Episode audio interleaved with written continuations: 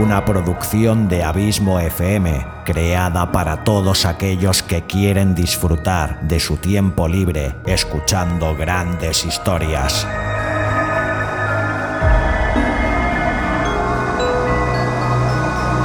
Audiolibros y relatos. Un podcast literalmente literario.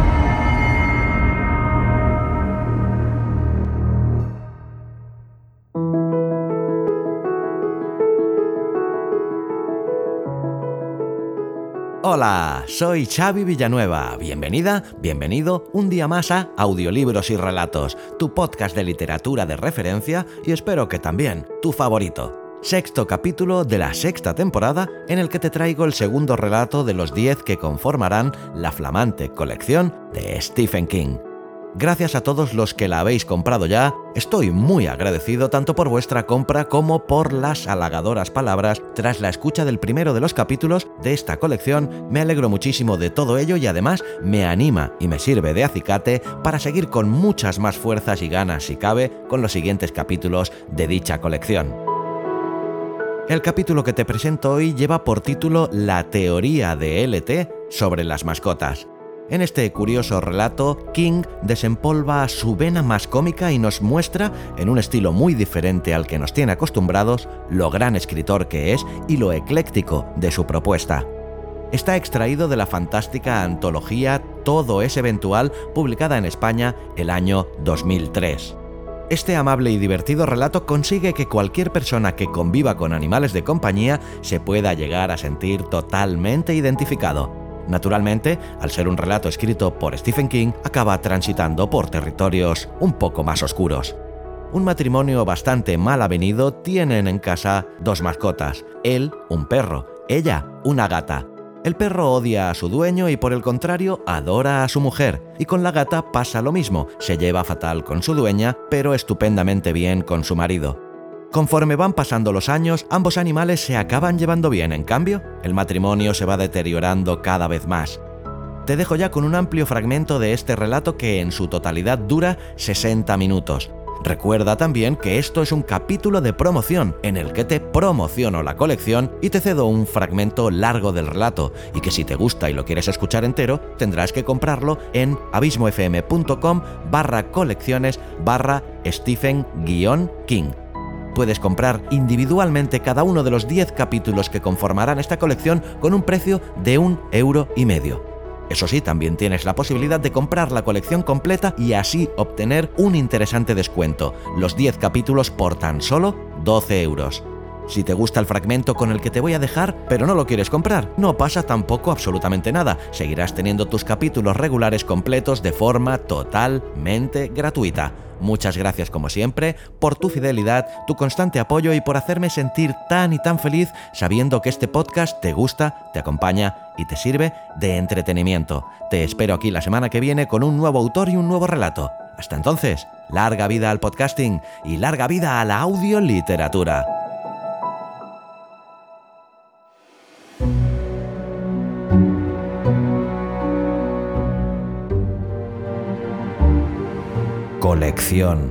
Stephen King.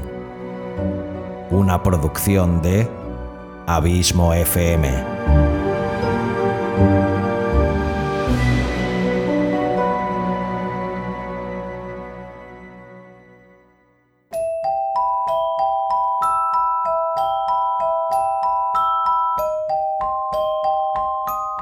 Hola, mi nombre es Stephen King y hoy te presento mi relato La teoría de LT sobre las mascotas.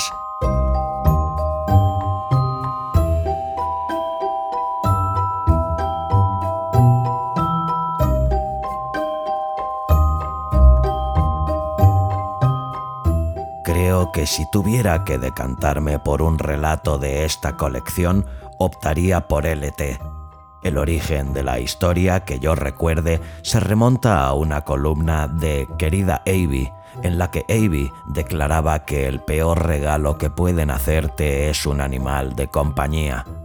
En primer lugar, presupone que el animal y su destinatario congeniarán. En segundo, presupone que alimentar a una mascota dos veces al día y limpiar su porquería, tanto dentro de casa como fuera, es exactamente aquello por lo que suspirabas desde hace tiempo. Si no me falla la memoria, describía el hecho de regalar una mascota como un ejercicio de arrogancia. Me parece un poco exagerado. Mi mujer me regaló un perro cuando cumplí los 40 y Marlowe, un corgi que ya tiene 14 años y un solo ojo, es miembro de honor de la familia desde entonces. Durante cinco de esos años también tuvimos un gato siamés bastante chiflado que se llamaba Pearl. Mientras veía cómo se relacionaban Marlowe y Pearl, que se trataban con cauteloso respeto, empecé a pensar en una historia donde las mascotas de un matrimonio no dejarían su huella en el dueño nominal de cada uno, sino en el otro. Me lo pasé en grande escribiéndola, y cada vez que me piden leer un relato en voz alta, elijo este siempre y cuando disponga de los 50 minutos que tardo en leerlo. Hace reír a la gente, y eso me gusta. Y lo que todavía me gusta más es el cambio inesperado de tono, la metamorfosis del humor en tristeza y horror que tiene lugar hacia el final. Cuando sucede, sorprende al lector con la guardia baja, con lo que el valor emocional del relato aumenta. En mi opinión, el valor emocional es lo más importante. Pretendo hacer reír o llorar cuando escribo una historia, o ambas cosas a la vez. En otras palabras, pretendo hacerme con el corazón del lector. Si lo que quieren es aprender algo, vayan a la escuela.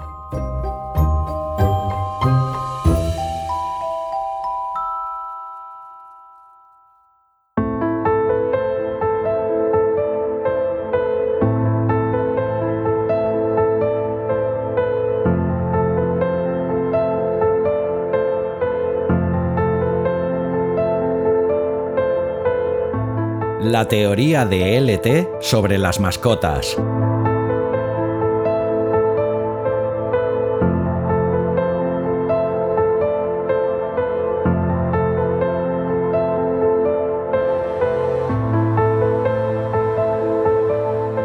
Mi amigo LT casi nunca habla de la desaparición de su mujer ni del hecho de que con toda probabilidad ha muerto, una víctima más del hombre del hacha, pero en cambio sí le gusta contar que lo abandonó. Lo hace con la exasperación justa, como diciendo, me engañó chicos, me enredó como a un chino. A veces cuenta la historia a un puñado de hombres que se sientan en uno de los muelles de carga que hay detrás de la planta para comer. También él come allí, come el almuerzo que él mismo se ha preparado, porque Lulebel no está en casa para preparárselo. Por lo general se ríen cuando cuenta la historia, que siempre acaba con la teoría de LT sobre los animales de compañía. ¿Qué coño? Yo también me río. Es una historia graciosa, aun cuando sepas cómo acaba. Claro que, en realidad, ninguno de nosotros sabe cómo acaba. No del todo.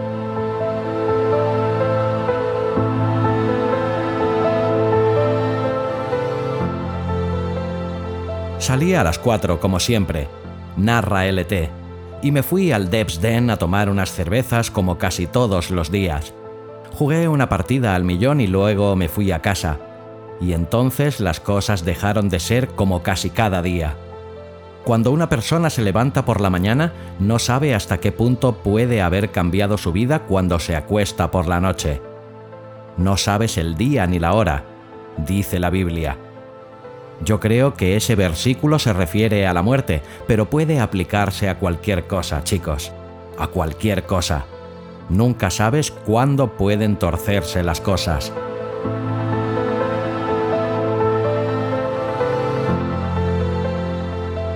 Cuando llego a casa veo que la puerta del garaje estaba abierta y que el pequeño Subaru que Lulu aportó al matrimonio ha desaparecido, pero no me extraña demasiado.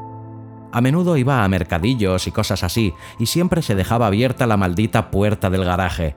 Siempre le decía, Lulú, si sigues dejando la puerta abierta, alguien acabará aprovechándose. Entrarán y se llevarán un rastrillo, una bolsa de turba o incluso el cortacésped. Joder, incluso un adventista del séptimo día recién salido de la universidad y en misión evangelista es capaz de robar si le pones la tentación delante de las narices. Y eso que son los más difíciles de tentar, porque tienen la sensibilidad más a flor de piel que los demás mortales. Y ella siempre contestaba, Vale, no lo haré más, LT, o al menos lo intentaré de verdad, cariño y durante un tiempo se enmendaba, solo que de vez en cuando recaía como cualquier pecador. Aparqué a un lado para que pudiera entrar el coche cuando llegara de donde fuera, pero cerré la puerta del garaje. Luego entré en la casa por la cocina. Miré en el buzón, pero estaba vacío y la correspondencia estaba encima de una encimera de la cocina. Así que debía de haber salido después de las 11, porque el correo nunca llega antes de las 10. Bueno, el cartero, quiero decir. Lucy estaba junto a la puerta, maullando como maullan los siameses. Me encanta ese sonido, me parece mono, pero Lulu siempre lo ha detestado, tal vez porque suena como el llanto de un bebé y ella nunca quiso saber nada de bebés. ¿Para qué iba yo a querer un mocoso? Decía siempre. Que Lucy estuviera en la puerta no tenía nada de extraño. Esa gata me adoraba, aún me adora. Ahora tiene dos años. La cogimos al principio del último año que estuvimos casados, más o menos. Me parece increíble que Lulu lleve fuera un año y que solo estuviéramos juntos tres, pero lo cierto es que Lulubel no dejaba indiferente. Tenía algo que solo puedo denominar una cualidad de estrella. ¿Sabéis a quién me recordaba? A Lucille Ball. Ahora que lo pienso, creo que por eso llamé a la gata Lucy, aunque no recuerdo haberlo pensado en su momento. Quizá fue lo que podría calificarse de asociación inconsciente. Cuando entraba en una habitación, me refiero a Lulubel, no a la gata, la iluminaba. Cuando una persona así desaparece, cuesta de creer y siempre esperas que vuelva a aparecer en cualquier momento. La cosa es que allí estaba la gata. Su verdadero nombre era Lucy, pero Lulubel odiaba de tal modo su comportamiento que había dado en llamarla jodida Lucy y el nombrecito se le quedó. Pero Lucy no estaba loca, solo necesitaba cariño, más que ninguna de las otras mascotas que había tenido a lo largo de mi vida, y he tenido unas cuantas. En fin, que entro en la casa, cojo a la gata, la acaricio un poco y ella se me encarama al hombro y se sienta allí, ronroneando y hablando en siamés. Ojeo la correspondencia que hay en la cocina, pongo las facturas en la cesta y voy hacia la nevera para buscarle algo de comer a Lucy. Siempre guardo en ella una lata de comida abierta y cubierta con papel de aluminio. De este modo evito que Lucy se exalte y me clave las garras en el hombro al oír el sonido del abrelatas. Es que los gatos son muy listos, mucho más que los perros, y también diferentes en otros aspectos. Quizá la división más importante del mundo no sea la de hombres y mujeres, sino la de personas a las que les gustan los gatos y personas a las que les gustan los perros.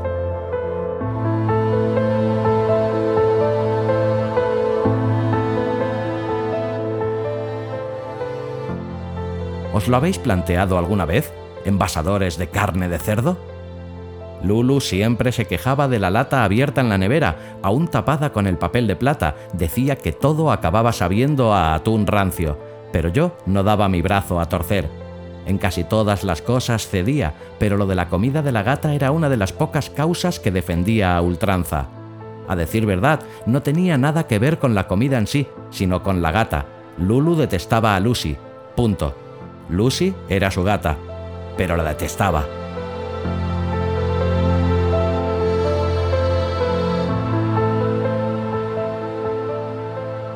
La cosa es que me acerco a la nevera y veo una nota sujeta en la puerta con uno de los imanes en forma de verdura. Era de Lulubel, y si no me falla la memoria decía así, Querido LT, te dejo cariño. A menos que llegues a casa antes de lo habitual, llevaré rato fuera cuando leas esta nota. No creo que llegues a casa antes de lo habitual, porque en todo el tiempo que llevamos casados nunca has llegado a casa antes de lo habitual.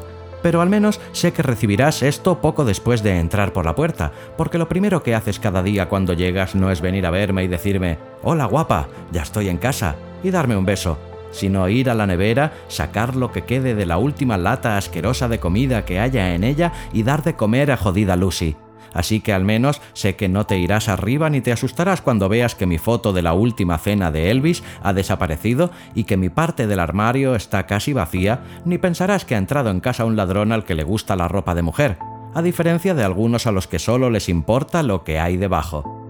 A veces me impaciento contigo, cariño, pero sigo pensando que eres un encanto, un amor de persona. Siempre serás mi bizcochito dulce, mi terroncito de azúcar, donde quiera que nos lleven nuestros respectivos caminos, pero es que he llegado a la conclusión de que no estoy hecha para ser la esposa de un envasador de carne.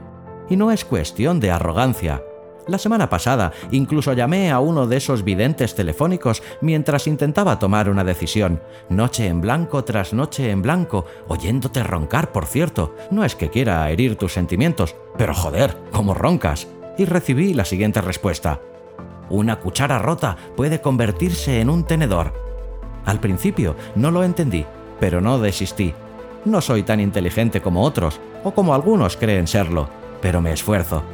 Mi madre siempre decía que el mejor molino es el que muele despacio y muy fino, y yo me dediqué a moler esa frase como un molinillo de pimienta en un restaurante chino, pensando a altas horas de la madrugada mientras tú roncabas y sin duda soñabas con el número de morros de cerdo que podías embutir en una sola lata. De repente se me ocurrió que decir que una cuchara rota puede convertirse en un tenedor es una imagen muy hermosa, porque el tenedor tiene púas, y esas púas pueden tener que separarse, como tú y yo debemos separarnos ahora, pero comparten un solo mango, como nosotros. Los dos somos seres humanos, LT, capaces de amarnos y respetarnos. Mira todas las veces que nos peleamos por culpa de Frank y jodida Lucy, y aún así nos hemos llevado bien casi siempre. Pero ha llegado el momento de probar suerte por otros derroteros, de pinchar el asado de la vida con otra púa. Además, he hecho de menos a mi madre.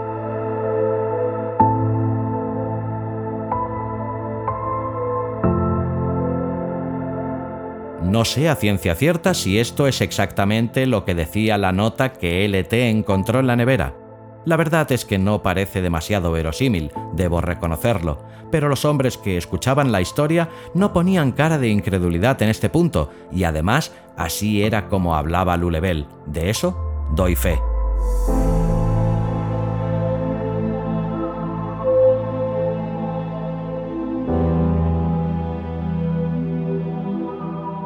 Por favor, no intentes seguirme, LT, y aunque estaré en casa de mi madre y sé que tienes el número, te agradeceré que no me llames y que esperes a que te llame yo. Lo haré a su debido tiempo, pero de momento tengo muchas cosas en que pensar, y aunque ya he recorrido un largo camino, todavía me falta mucho para salir del túnel. Supongo que a la larga te pediré el divorcio y me parece justo decírtelo de entrada. Nunca me ha gustado dar falsas esperanzas y me parece mejor ir con la verdad por delante. Por favor, recuerda que lo que hago lo hago por amor, no por odio ni resentimiento. Y recuerda también lo que se me dijo y lo que te digo yo ahora. Una cuchara rota puede convertirse en un tenedor. Con todo mi amor, Lulubel Sims.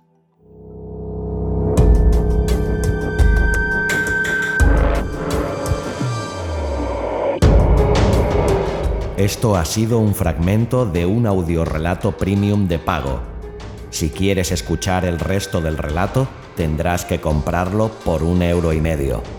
También lo puedes comprar más barato si lo haces junto al resto de la colección. 10 capítulos de más de una hora por tan solo 12 euros. Para comprar el capítulo o la colección completa, visita abismofm.com barra colecciones barra Stephen-King. Colecciones de audiorelatos premium de Abismo FM. ¿Te las piensas perder? Yo de ti no lo haría.